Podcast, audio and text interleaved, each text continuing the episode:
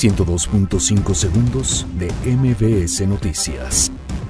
Semar y Fonatur firman convenio para trazo de ruta del tren Maya.